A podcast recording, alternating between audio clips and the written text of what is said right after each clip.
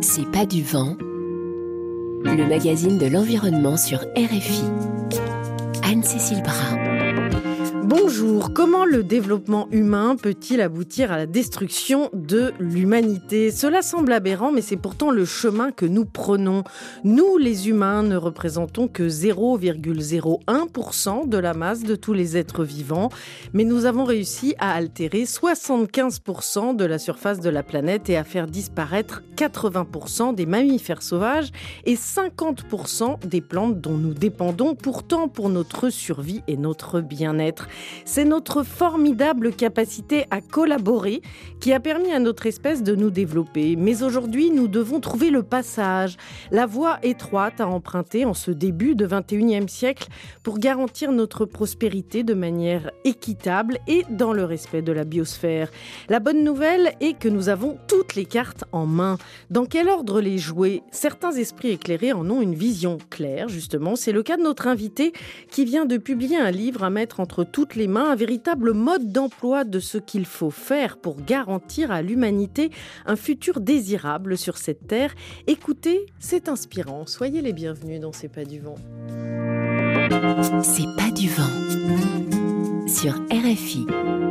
Bonjour Éloi Laurent. Bonjour. Vous êtes économiste, enseignant en France et à l'étranger. Vous êtes désormais très sollicité hein, pour intervenir euh, dans les médias, dans des conférences publiques et c'est plutôt euh, une bonne nouvelle, on va dire, que l'on vous entende dans nombreux endroits désormais. Et vous venez de publier Économie pour le 21e siècle, manuel des transitions justes, chaque mot compte aux éditions de la découverte. C'est un véritable manuel, je le disais, pour révolutionner l'économie car écrivez-vous, l'économie dans ses formes actuelles fait courir un risque vital à l'humanité. Oui, je crois que en fait, une révolution économique est en cours, c'est-à-dire qu'on voit des milliers d'initiatives en France au niveau des entreprises. Les entreprises sont en train de changer fondamentalement. On a une jeunesse qui est en train de se réinventer complètement et de réinventer sa compréhension du monde économique. Mais on a une espèce de canon économique qui, lui, ne bouge pas. C'est-à-dire il y a une inertie et qui, en particulier, bloque la transition au niveau du monde politique. C'est-à-dire que dès que vous parlez avec un responsable politique, vous comprenez, par exemple le ministre de l'économie et des finances actuel en France, vous comprenez que sa vision de l'économie, en fait, c'est ce qu'on a appris de l'économie au XXe siècle, et que du coup, ça conditionne énormément les politiques publiques. Donc je crois que l'enjeu aujourd'hui, c'est d'arriver non pas à révolutionner l'économie, mais à reconnaître la révolution en cours et à lui donner encore plus d'ampleur, parce qu'il faut accélérer la révolution. Et donc il faut lever les freins, et notamment cette inertie intellectuelle qui est qu'on est très largement enfermé dans une économie du XXe siècle.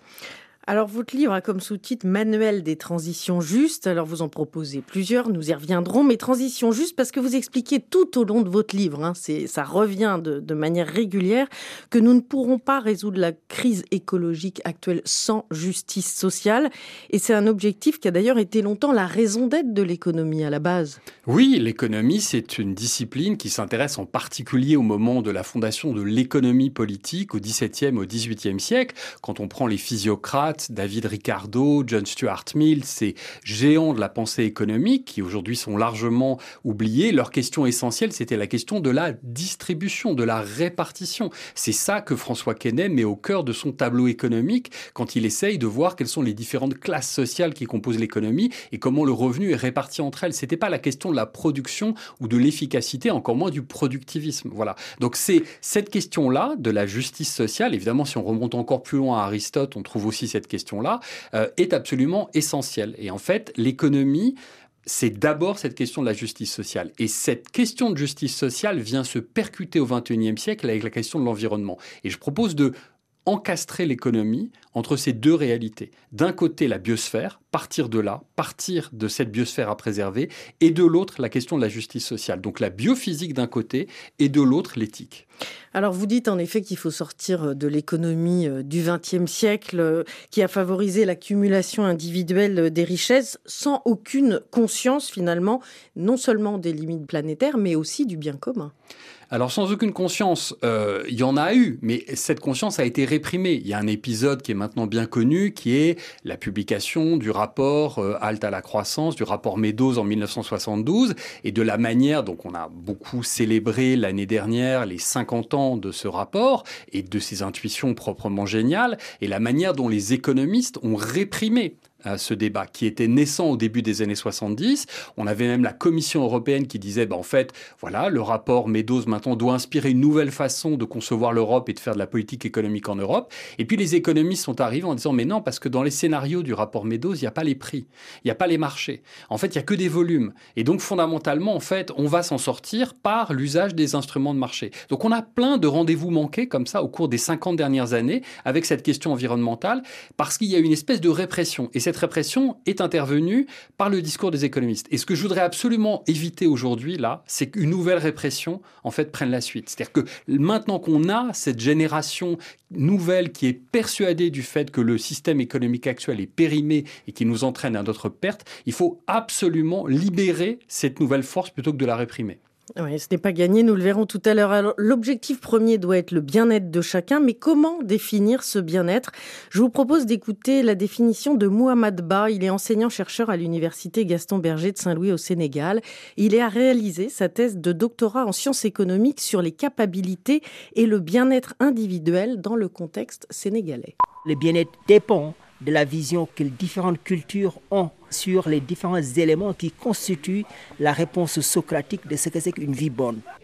Il peut y avoir certaines sociétés où on peut trouver des éléments très importants dans la définition du bien-être, comme le capital social, comme dans les sociétés africaines, suivant la philosophie de l'Ubuntu. Donc je suis parce que nous sommes, le fait que l'individu se définit comme étant être, parce qu'il y a toute une communauté en fait qui conditionne et qui justifie son existence, alors là, on verra que ce sont des sociétés où, quel que soit le niveau de richesse, quelle que soit la quantité de ressources dont dispose l'individu, son bien-être sera toujours euh, exprimé à l'aune de ce que sa collectivité ou à l'aune de ce que sa famille vit. Donc mon bien-être est tributaire du bien-être de ma famille, mais le capital social, on peut retrouver, même dans les sociétés qui sont très individualistes, aujourd'hui, il y a une certaine tendance à retrouver ce sentiment de communauté, ce sentiment de faire la collectivité.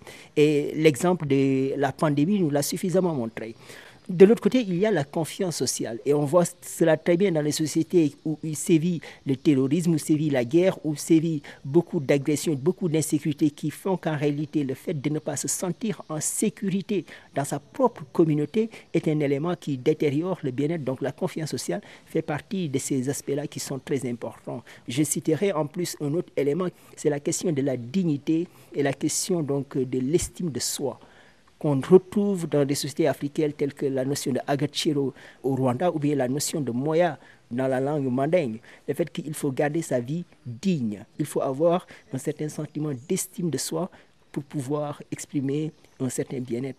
Vous disiez au début que le bien-être dépendait de la société dans laquelle euh, nous vivons, mais aujourd'hui, on assiste à la mondialisation, notamment avec les téléphones portables qui diffusent euh, des séries euh, américaines qui, euh, du coup, inondent leur modèle à l'échelle mondiale. Il y a plein de gens, du coup, qui rêvent de vivre à New York alors qu'avant, ils se contentaient de leur mode de vie. Ça, c'est une pollution du bien-être? Je dirais que c'est une pollution du bien-être, l'occidentalisation du monde. En fait, le fait que les habitudes de consommation sont harmonisées maintenant, ce sont les mêmes publicités, donc ça crée les mêmes aspirations en termes de bien-être. Si on pose à court terme, en fait, tous les individus de Rio de Janeiro à Casablanca voudraient très bien avoir euh, la même voiture, la même cabane, la même montre. Mais ça, c'est peut-être des aspirations juste en courte période.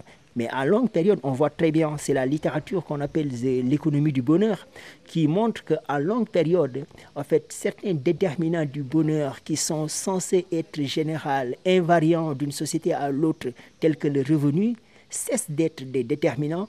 C'est pour ça que deux auteurs que j'aime très bien, donc Edward Skivorsky, Robert Edward, ont publié en 2012 un livre qui est très intéressant, How Much is Enough? À quel moment ça devient assez?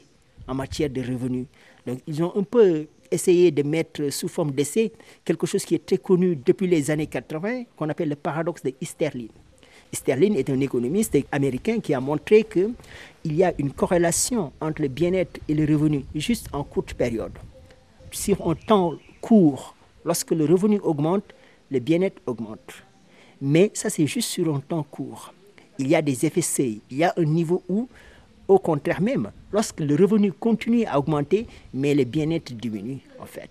Ça, c'est un élément, en fait, qui montre que l'hypothèse d'insatiabilité, l'hypothèse où il en faut toujours plus, qui est gardée par l'économie dominante, n'est pas vraie en matière de bonheur, en fait. Il y a un niveau de revenu où, quand c'est dépassé, en fait, ça tombe dans la dépression, ça tombe dans plusieurs facteurs qui sont en réalité des facteurs euh, négatifs par rapport au bien-être, en fait. Donc, euh, l'économie politique ou bien la politique économique a comme objectif d'améliorer le bien-être des citoyens. Et heureusement, peut-être, aujourd'hui, on revient pour nous interroger sur ce qui compte vraiment, en fait. Quel est le principal et quel est l'accessoire? Quelle est la finalité et quels sont les moyens pour atteindre cette finalité-là? Éloi Laurent, comment réagissez-vous à ces propos de Mohamed Ba? Là, il y a des centaines de commentaires à faire euh, possibles parce qu'en fait, on vient de traverser euh, deux siècles de pensée. Euh, on est passé d'Amartya Sen, de John Rawls, etc. Oui, c'est la radio. On résume deux siècles en quatre minutes. C'est très impressionnant. Et donc, donc en l'occurrence, pour faire le lien avec ce qu'on disait tout à l'heure et le rapport Meadows, au début des années 70, en effet, euh, commencent les travaux essentiels de euh, William Easterlin sur euh, l'économie du bonheur et le paradoxe d'Easterlin qui va en fait amener un élément essentiel au débat. C'est pas seulement le rapport Meadows nous dit il y a des scénarios possibles d'effondrement hein, avec d'un côté l'effondrement par la rareté des ressources, de l'autre l'effondrement par les pollutions et en fait on comprend aujourd'hui les économistes ont surtout répondu à la rareté par la ressource et en fait la question de la pollution est absolument centrale avec la crise climatique qui était encore pas très bien perçue au début des années 70 mais qui en fait rétrospectivement donne encore plus de poids au rapport Meadows, parce que c'est bien ce scénario-là qu'on est en train de vivre. Et puis il y a une deuxième chose qui est, mais ok, mais il faut quand même satisfaire le bien-être. Donc est-ce que quand même on peut pas dire que le revenu et l'accumulation matérielle est une source essentielle du bien-être Et là, Easterlin dit, bah, en fait, c'est pas vrai. C'est-à-dire que c'est plus compliqué que ça. Si on regarde, en fait, par exemple, le produit intérieur brut par habitant aux États-Unis, il est multiplié par 2, 3, 4 au cours des 40, 50, 60 dernières années et on a la satisfaction dans la vie qui est grosso modo constante. Et Easterlin dit, il y a un paradoxe incroyable qui est que d'un côté, on a une richesse par habitant qui a augmenté de façon extrêmement importante, et de l'autre, en fait, une satisfaction dans la vie qui reste absolument constante, ce qui donne l'idée qu'en fait, ce sont d'autres facteurs qui expliquent ça. Et ça va donner lieu à un des graphiques les plus célèbres de l'économie du bien-être, qui est que on voit une espèce de courbe, on dirait donc une courbe logarithmique, c'est-à-dire que d'un côté on a une augmentation à la base de la courbe très forte entre d'un côté la satisfaction dans la vie et de l'autre le revenu, et puis après ça s'aplatit. Et ensuite ça devient quasiment nul, c'est-à-dire chaque unité supplémentaire de revenu en fait ne fait plus du tout augmenter le bonheur, et par contre ça détruit l'environnement. Alors qu'aujourd'hui, nous sommes quand même dans une situation où il y a énormément euh, d'inégalités. Euh, il n'y a jamais eu autant d'inégalités euh, dans le monde. Et vous, vous dites, ben, c'est l'heure du grand partage, justement, comme de toute façon, accumuler, accumuler, au bout d'un moment, ça, ne sert à rien, ça ne rend même pas heureux. Eh bien, c'est le moment du grand partage, partage des ressources, partage du pouvoir, partage de, de l'intelligence. Et il faut avoir comme boussole l'usage et l'utilité. Expliquez-nous ça. Bah, en fait, l'idée, c'est d'arriver à relier vraiment, c'est une espèce de synthèse en fait de, travaux qui, qui, qui courent depuis grosso modo une quinzaine d'années, où j'ai senti que c'était le moment de faire une synthèse. Et la synthèse, c'est vraiment de montrer qu'en fait, la justice, est la clé de ce qu'on appelle la transition écologique. Moi, je, je, soutiens ce terme de transition. Il est très attaqué en ce moment en disant la transition, c'est graduel, c'est timoré. En fait, fondamentalement, c'est un piège. C'est euh, ce que le business a inventé pour ne pas justement faire euh, la révolution écologique. Et en fait, transition en latin, ça veut dire passage. Il y a un passage très très étroit qu'on voit en fait maintenant clairement. C'est-à-dire qu'on sent bien que si au cours des 20-30 prochaines années, on n'arrive pas à révolutionner complètement le système économique, on a n'arrivera pas en fait de l'autre côté du 21e siècle après 2050. Concrètement, la civilisation humaine va s'interrompre, voire euh, carrément s'effondrer. Et donc la question c'est à quelles conditions on peut y arriver? Et le livre essaye d'expliquer que la justice est à la fois la clé pour comprendre les dynamiques à l'œuvre et la clé pour parvenir à réaliser cette transition, c'est-à-dire à emprunter ce passage extrêmement étroit qui est en train de se refermer sous nos yeux. Mais pour euh, être raisonnable, puisqu'on comprend bien qu'il faut devenir raisonnable, en tout cas du côté des plus riches, euh, je reprends cette question sur l'usage et l'utilité. Expliquez-nous ça en quelques mots. Parce que ça, pose quand même bien euh, les limites, justement. Bah, L'utilité, c'est le critère qui a été euh, précisément utilisé par euh, la théorie économique depuis longtemps pour essayer de valoriser en fait les ressources euh, et euh, donc donnant lieu à euh, cette question après de l'usage qui s'oppose à la question, donc on oppose traditionnellement la valeur d'usage à la valeur d'échange. Et en fait, la grande critique très juste hein, de Marx, et qui est encore aujourd'hui reprise partout, dans les travaux sur la décroissance notamment, c'est qu'en fait, on n'a plus que des valeurs d'échange. C'est-à-dire qu'on a complètement oublié ce critère de l'usage, on a complètement euh, fondé cette, question de l'utilité sur une satisfaction matérielle et sur en fait des théories extrêmement simplistes en fait concrètement. Donc c'est ça, l'idée c'est de transformer tout en ressources, de tout instrumentaliser et de faire passer ça par la moulinette euh, de l'économie utilitariste, c'est-à-dire d'une toute petite partie de la théorie économique de la fin du 19e siècle et du début du 20e siècle, en oubliant tous les apports qui ont été rappelés tout à l'heure. Il faut reprendre un à un tous ces apports qu'on a oubliés de tous ces économistes qu'on dit hétérodoxes et qui en fait sont fondamentalement les économistes qui comptent dans l'histoire de la pensée, arriver à les agréger et comprendre en fait qu'on a énormément de clés pour euh, réaliser cette transition. Alors comment décliner cette vision concrètement? Nous en parlons après un avertissement en chanson. On nous ment, selon le chanteur français Gatien.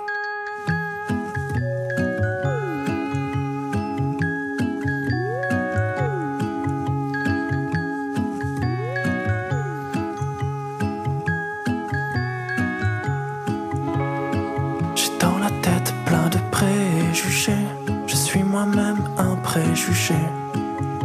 Tout ce qu'il y a autour n'est pas tout le temps tout rose. Je suis moi-même tout rose. Si je pouvais, je me refermerais en hiver. Mais faut toujours payer le loyer. Et l'électricité, la fée électricité, inventée par Thomas Edison en 1879. Allez expliquer ça à un poisson-chat qui lance des décharges électriques. Allez expliquer ça à un orage au large du Mexique.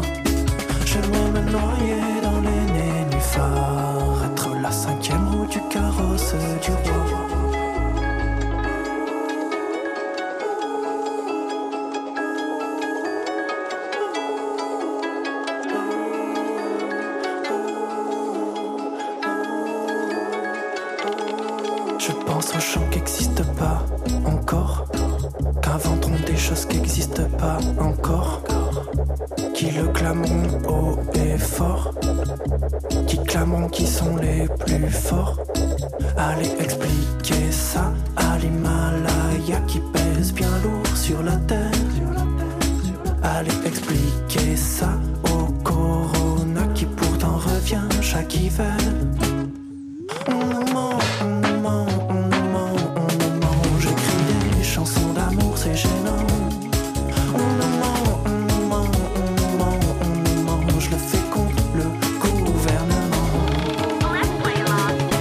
Chanteur français Gatien et son titre On nous ment dans C'est pas du vent sur RFI.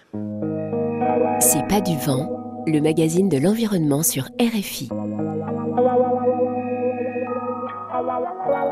Tant que, par exemple, vous nommerez, vous autres chefs d'entreprise, croissance, le fait de raser un espace gorgé de vie pour le remplacer par une plateforme commerciale fut-elle neutre en carbone, nous n'aurons pas commencé à réfléchir sérieusement.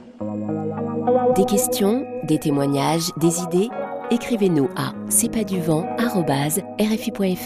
Aujourd'hui, nous sommes 8 milliards et nous extrayons 100 milliards de tonnes de ressources naturelles pour nos besoins quotidiens. C'est trois fois plus qu'il y a 50 ans. Certains consomment beaucoup plus que d'autres, bien entendu, mais ce n'est pas soutenable. Alors, quelles sont les solutions pour concilier économie et écologie? Nous en parlons avec l'économiste Éloi Laurent, qui vient de publier Économie pour le 21e siècle, manuel des transitions justes aux éditions de la découverte. Et Emmanuel Druon nous a rejoint. Bonjour. Bonjour Anne-Cécile. Vous dirigez depuis 1997 Pocheco. C'est une entreprise qui est implantée dans le nord de la France et qui fabrique des enveloppes et d'autres produits hein, à base de papier. Ça va? J'ai bien présenté votre entreprise? Combien de salariés en gros? Nous sommes 86. Voilà. Et donc, euh, vous dites souvent que euh, Pocheco est sur euh, un secteur vraiment en grande difficulté parce que depuis l'existence de l'email, évidemment que l'enveloppe a perdu des parts de marché. Oui. Donc c'est difficile, c'est une résistance. Et donc euh, vous ne vous bornez pas à cette difficulté-là, puisque euh, vous rajoutez de la complexité, je dirais, dans votre activité, puisque vous réfléchissez depuis le début à l'impact de votre activité et vous avez élaboré le concept d'écolonomie que je résumerai, mais je vais vous laisser le développer, par entreprendre sans détruire. Expliquez-nous comment ça marche. Oui, c'est même, c'est même notre mission. En fait, c'est salutaire. On est conscient avec les rapports du GIEC euh, et de l'IPBES de l'effondrement des systèmes euh, vivants. Et l'entreprise n'est pas hors sol. Nous sommes des humains euh, parmi des non-humains et nous avons cette conscience-là. L'économie, ça consiste à tout changer dans nos comportements, dans l'entreprise, en amont avec l'analyse du cycle de vie, puis en aval en fonction des actions qu'on porte nous-mêmes, euh, tout changer pour, premièrement, réduire, voire faire disparaître la toxicité ou la dangerosité pour la santé humaine, réduire, voire faire disparaître la toxicité ou la dangerosité pour le milieu naturel, et assez mécaniquement, on s'aperçoit au bout de 25 ans d'expérimentation qu'en fait, ça nous fait gagner de la productivité. Vous avez un site, donc je le disais, à côté de Lille, qui coche quand même beaucoup de cases puisque vous avez restauré de la biodiversité. Vous êtes autonome en énergie? Oui, on est autonome en énergie. On est zéro déchet. Ça ne veut pas dire qu'on ne produit pas de déchets, mais ça veut dire que nos déchets sont réutilisés, recyclés, et ils sont non toxiques. Zéro plastique dans les produits qu'on fabrique, zéro gaz, zéro pétrole. Donc euh, pour l'énergie que vous évoquez, on, on prend de l'énergie au soleil en fait et au vent. Hein. Mais ça suffit pas. On est aussi récupérateur d'eau de pluie par les toitures qui sont toutes végétalisées. Une fois que l'eau est passée au travers des systèmes racinaires de la toiture, on peut euh, nettoyer nos outils dans les machines, parce qu'on utilise des encres à base d'eau, de pigments naturels sans métaux lourds, qu'on a supprimé les solvants, qu'on a des cols à base d'eau et, là aussi sans composés organiques volatiles. Et donc les, les souillures issues de l'impression des enveloppes sont une souillure non toxique qu'on récupère et qu'on fait passer goutte à goutte sur le système racinaire d'une bambousette phytorémédiation qui permet de décomposer les souillures grâce aux bactéries du système. Et donc on ne rejette pas non plus d'eau. En fait, on est devenu un corridor de biodiversité. On réintroduit le vivant et le sensible dans l'acte d'entreprendre. Jusqu'à l'agriculture. Jusqu'à la permaculture en agroforesterie, oui, on a la chance hein, d'être dans un village dans le nord de la France, pas dans une zone industrielle, à la frontière d'une zone naturelle euh, fait, je crois, 560 euh, hectares, et euh, certains agriculteurs prenant leur retraite, on a pu introduire l'idée que dans notre équipe, pour la diversification de l'activité, pour les raisons que vous évoquiez tout à l'heure, on achète aujourd'hui moins d'enveloppes, donc on en fabrique moins qu'on en faisait. Donc on a créé un centre de formation et on apprend des métiers qui sont très utiles, comme par exemple celui d'apprendre à être euh, autosuffisant en nourriture euh, qui vient d'une terre qui est traitée avec soin en agriculture permanente, hein, la permaculture, le bec et loin, euh, sont nos modèles. Et nous, et nous travaillons avec une équipe de cinq permaculteurs pour euh, produire nos, nos, propres besoins locaux. On essaye en fait localement de démontrer que une petite communauté de 86 personnes, ouverte au monde, nous accueillons aussi des réfugiés, des réfugiés climatiques, des réfugiés politiques. En fait, on fait société ensemble en ayant principalement euh, décidé que l'argent gagné par le travail dans l'entreprise est réinvesti dans le travail, dans l'outil de travail, dans la diversification de l'activité, dans la réduction de notre poids sur le monde. Alors, je précise que beaucoup de gens viennent vous visiter, à peu près 3000 euh, personnes chaque année. Résultat, vous avez créé un, centre de formation pour tous ceux qui souhaiteraient euh, venir prendre des leçons auprès de vous, parce qu'il faut que ce genre de modèle se multiplie. Éloi Laurent, comment est-ce que vous réagissez à ce témoignage? Ah, C'est passionnant et c'est rassurant. C'est passionnant parce que c'est ce que je disais, c'est-à-dire qu'en fait, la révolution est à l'œuvre. Euh, il y a des gens partout en France et dans le monde qui, en fait, ont déjà compris, bien sûr, qu'il fallait changer de modèle, etc., et qui ont déjà réinventé euh, complètement l'entreprise et voilà. Donc sur la forme, c'est extrêmement euh, réconfortant de se dire que ça existe et qu'en fait la question c'est pas de l'inventer, la question c'est de le libérer, de libérer cette puissance là à l'échelle d'un pays pour faire en sorte d'accélérer considérablement la transition. Et sur le fond, ça parle de quoi? Ça parle de coopération sociale pour le bien-être humain au sein de l'interdépendance écologique. Très simplement résumé, l'activité économique comme coopération sociale pour le bien-être humain avec comme principe l'interdépendance écologique. Et la coopération sociale qui nourrit l'interdépendance écologique et qui inspire la coopération sociale. À la fin de mon livre, j'ai un petit schéma où je résume par une boucle hein, que j'appelle la boucle sociale écologique, cet entrelacement entre la coopération sociale et l'interdépendance écologique. C'est très exactement ce que vient de euh, raconter Emmanuel Druon avec une précision qui montre en fait qu'il y a une technicité de, cette, de cette utopie. Moi, c'est ça qui me fascine, c'est-à-dire que on, voit en fait à quel point chaque pièce a été pensée euh, avec minutie, avec précaution, et à quel point c'est cohérent. C'est profondément cohérent. Et c'est rentable, Emmanuel Druon? Ça le devient. Euh, on s'est donné dix ans pour l'être, et on est en train d'arriver au point d'équilibre. On accompagne aussi des entreprises parce qu'on voudrait que des démonstrateurs d'économie soient plus nombreux. Donc on a une dizaine d'entreprises qui sont clients de notre bureau d'études et qu'on accompagne dans le déploiement de cette méthode. Et là, le mot-clé vient d'être prononcé. Ça prend dix ans. C'est-à-dire que si jamais vous forcez les choses ou vous forcez les gens à être rentables tout de suite, ces modèles-là sont impossibles.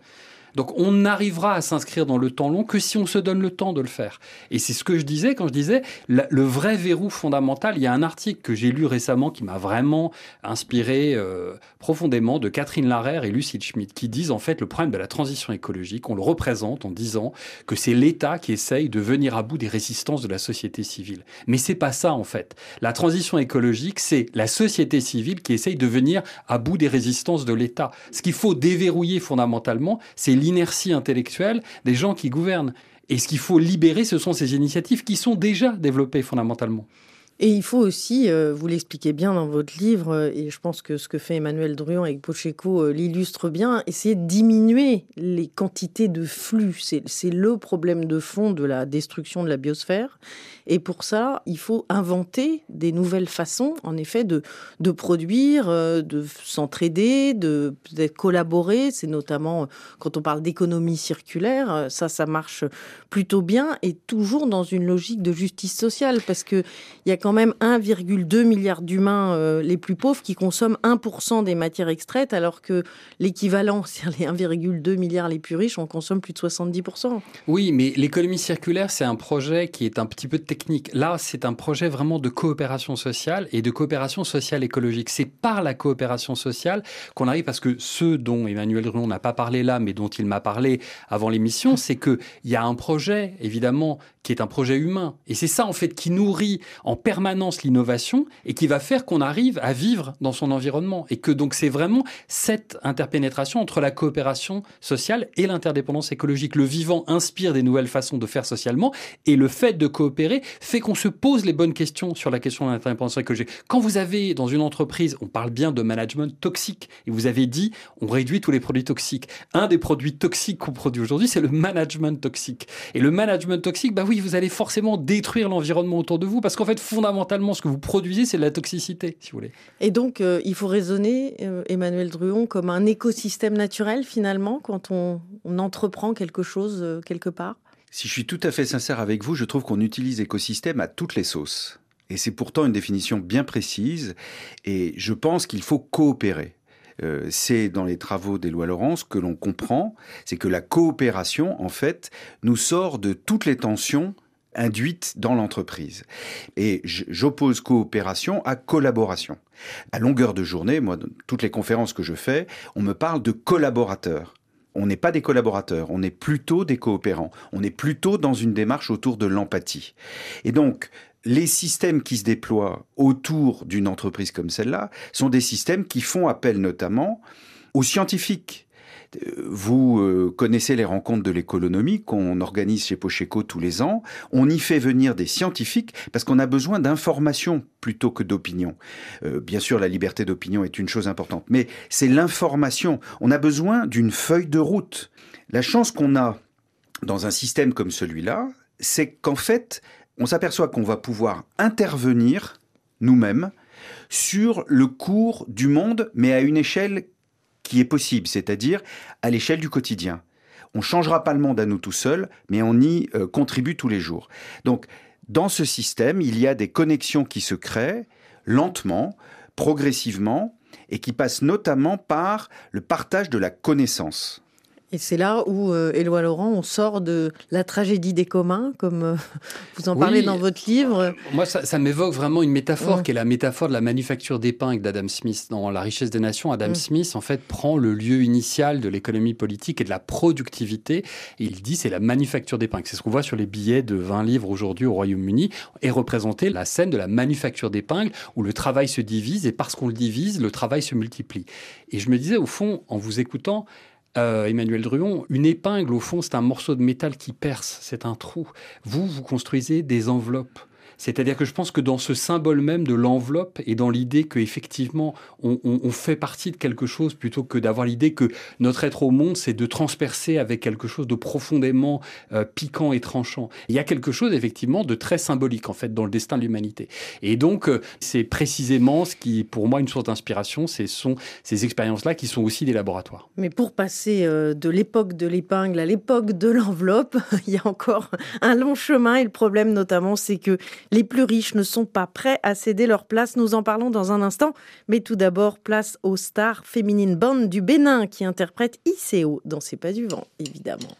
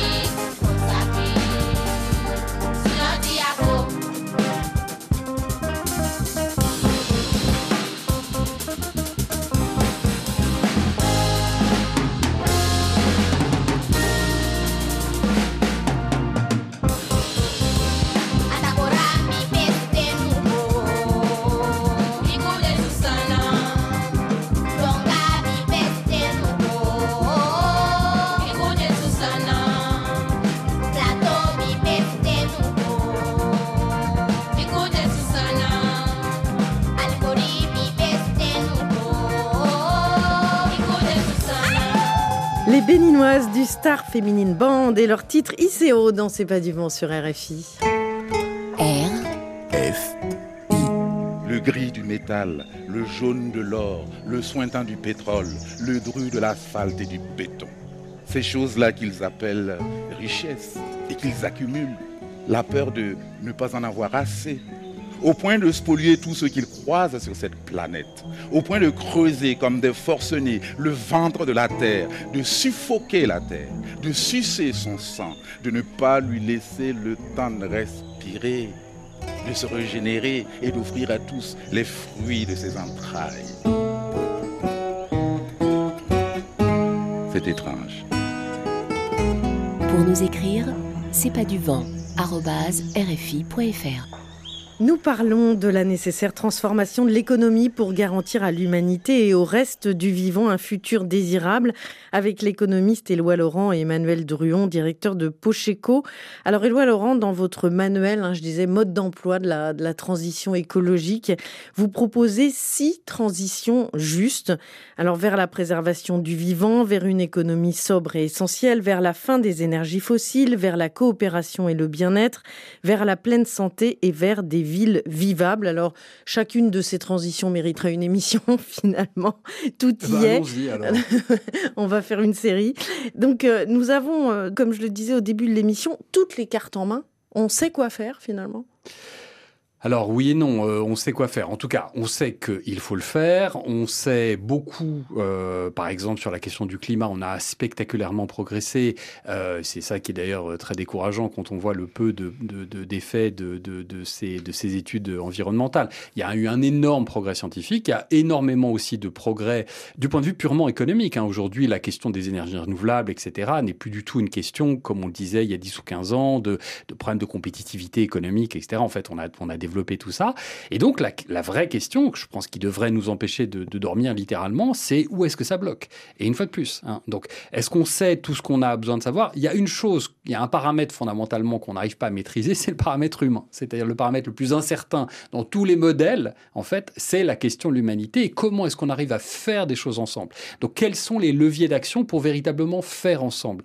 Et moi, je propose effectivement la question de la justice sociale, c'est-à-dire de la justice sociale qui actionne la coopération sociale et qui permet à ce moment-là cette marche vers le bien-être et vers l'interdépendance écologique. Mais c'est vraiment la question fondamentale qui devrait nous obséder. Oui, mais à une époque où les inégalités n'ont jamais été aussi fortes. Ça dépend quelles inégalités, en fait. Hein. Si on regarde les inégalités internationales ou les inégalités au sein des pays, et puis ça dépend sur quoi on se repose.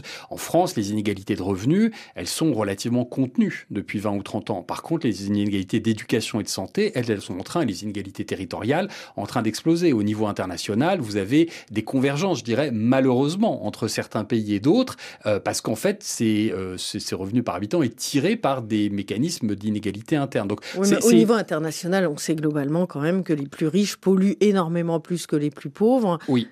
Ça, c'est indéniable. Les inégalités en termes de carbone, ça, il n'y a pas de problème sur le fait plus, les plus pauvres prennent de plein fouet les impacts, par exemple, du changement climatique qu'ils n'ont pas créé. Donc là, on est vraiment sur des enjeux d'inégalité criants. C'est absolument criant. Et il y a cette nouvelle dimension des inégalités qui sont les inégalités environnementales. C'est-à-dire qu'on est en train de découvrir que, effectivement, par exemple, la pollution, ça peut bah, déterminer, en fait, dès la grossesse, euh, des malformations, des insuffisances, etc., qui vont poursuivre les individus en pendant toute leur existence. Et ce sont des problèmes très concrets. Quand on fait les Jeux Olympiques à Paris et qu'on enferme, comme on l'a fait, euh, des euh, centaines d'enfants dans des axes de pollution, ça veut dire qu'on les condamne fondamentalement pour très longtemps à avoir des problèmes respiratoires aigus. Donc ces questions-là sont en train d'émerger de façon très forte. J'en fais évidemment état dans le livre.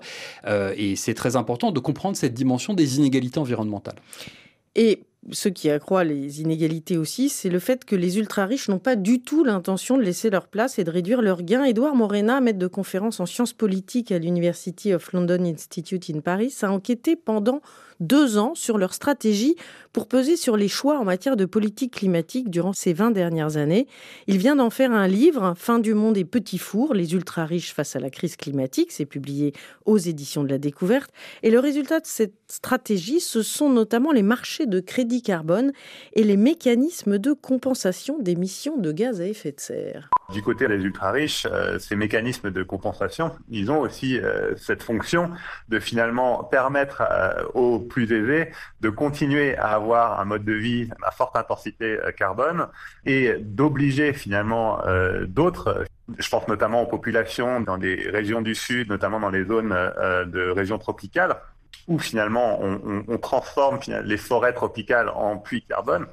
Bah, les populations qui dépendent de ces euh, forêts tropicales, qui vivaient dans ces, forêts tropicales et qui vivaient souvent d'ailleurs en harmonie avec elles, en fait, qui, les entretenaient aussi euh, en y habitant, ben, en fait, on est en train de les exclure. On est en train de leur dire, ben, en fait, vous n'avez plus le droit d'être là parce que désormais euh, cette forêt finalement c'est une source de crédit. Donc c'est un peu, c'est pour moi c'est vraiment ça le problème aussi avec ces mécanismes de marché, c'est que ils servent à entretenir un mode de vie notamment dans les pays développés, euh, dans les pays du Nord, qui euh, est en totale inadéquation avec la trajectoire qui devait être la nôtre, et notamment si on tient compte des responsabilités historiques, en fait, notamment des pays industrialisés. Et, et, en plus, on est en train de faire payer encore le, le, prix aux populations les plus vulnérables dans les pays du Sud, des populations qui d'ailleurs sont en général déjà exposées aux conséquences de, de, la crise climatique. Et ça, c'est fondamentalement injuste.